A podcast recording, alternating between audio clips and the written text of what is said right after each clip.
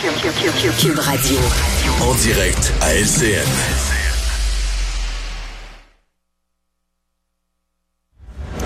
– 14h30, c'est le moment d'aller retrouver notre collègue dans nos studios de Cube Radio, Geneviève Peterson. Salut Geneviève. Salut Julie. On a tous été, toute l'équipe, complètement renversée par euh, le papier que tu as écrit ce matin dans le Journal de Montréal, qui est l'histoire de Mélanie Côté. Je vais te laisser raconter l'histoire, mais elle, elle est rentrée en contact avec toi après le rapport du coroner concernant le meurtre de Marilyn Lévesque à Québec? Euh, oui, effectivement. Euh, en fait, ce qu'elle voulait souligner, euh, Mélanie Côté, c'était une partie du rapport de la coroner euh, où on impliquait le fameux bracelet électronique. C'est-à-dire, la coroner, dans le cas de Marilyn Lévesque, elle a dit que le bracelet aurait pu lui sauver la vie parce que, bon, son meurtrier, là, son meurtrier, pardon, Monsieur Galézé, contrevenu à ses conditions de libération conditionnelle et que le bracelet électronique, finalement, aurait pu alerter les autorités rapidement. Identifier ses mensonges, finalement. Ben oui, parce que dans ces conditions, là, on disait, euh, il faut que tu rentres à la maison de transition à, telle heure et il avait le droit de déroger pour aller mhm. euh, dans des rencontres d'alcooliques anonymes. Puis il a appelé pour dire que c'était là qu'il allait et c'était pas vrai. Bon, ça, c'est pour l'histoire euh, de Marilyn Lévesque. Puis revenons à, celle de, de Madame Côté, qui est absolument horrible, disons-le. Puis c'est ça, elle est rentrée en contact avec moi parce qu'elle a dit, écoute, moi, j'ai vécu une histoire épouvantable, Geneviève. j'ai été dans une relation euh, où il y avait de la violence conjugale. Et à un moment donné, j'ai quitté. Et là, elle m'a raconté qu'au moment où elle a quitté, euh, elle a dû se battre pour avoir la garde de, son fils, qui était un bébé à ce moment-là. Hein. Son enfant avait moins d'un an. Euh, ça a été une mhm. espèce de bataille judiciaire. Ça s'est rendu jusqu'en cour supérieure. Et quand le juge a prononcé sa sentence, c'est-à-dire qu'il a dit, ben la garde finalement ira à madame, ben le monsieur en question, il a pas du tout aimé ça. Il, était en perte de contrôle, hein, comme on voit souvent dans l'histoire de violence conjugale. Et là, évidemment, la situation a dégénéré. Eh ben c'est ça. Écoute, il l'a attendu devant chez elle.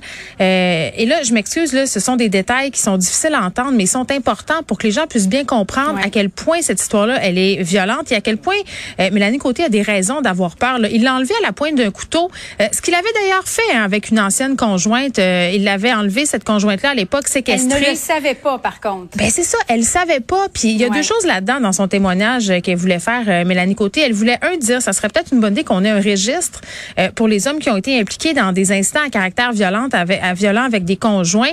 Et deux, la fameuse question du bracelet électronique. Parce que elle, euh, bon, euh, finalement, il l'a enlevé à la pointe de couteau, 150 euh, km en voiture, où il lui expliquait, Julie, il lui expliquait qu'il allait, qu'il voulait la tuer. Il allait la tuer. Il y avait une pelle dans l'auto. Oui, ben, ben ça, ça c'est, c'est un détail. Euh, Mélanie me dit c'est un détail qui, est revenu en me parlant au téléphone. Il, y avait des raquettes dans l'auto, euh, il y avait une pelle, il y avait une lampe frontale. Et elle me dit Geneviève, euh, je sais pas là, il s'en allait m'enterrer quelque part. Peut-être ma tombe était déjà creusée.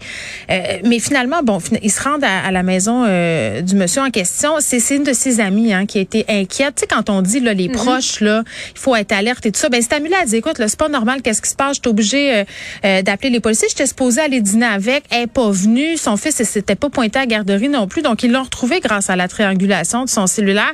Ce gars-là a été condamné, euh, Julie, 10 ans de prison.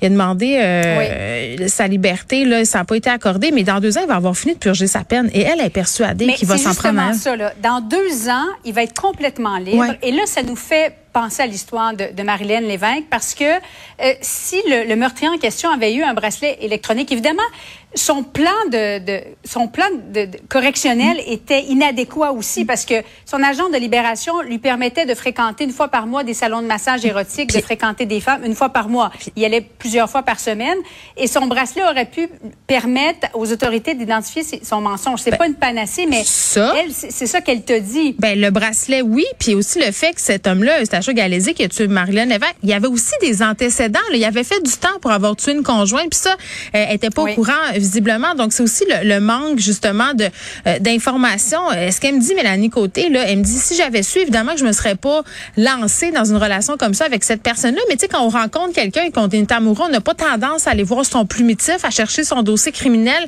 Donc un registre, euh, ça pourrait aider. Et elle, elle est persuadée là, et ce qui est, c'est ce qui est vraiment crève-cœur que quand cet homme-là va sortir de prison, il va s'en prendre à elle.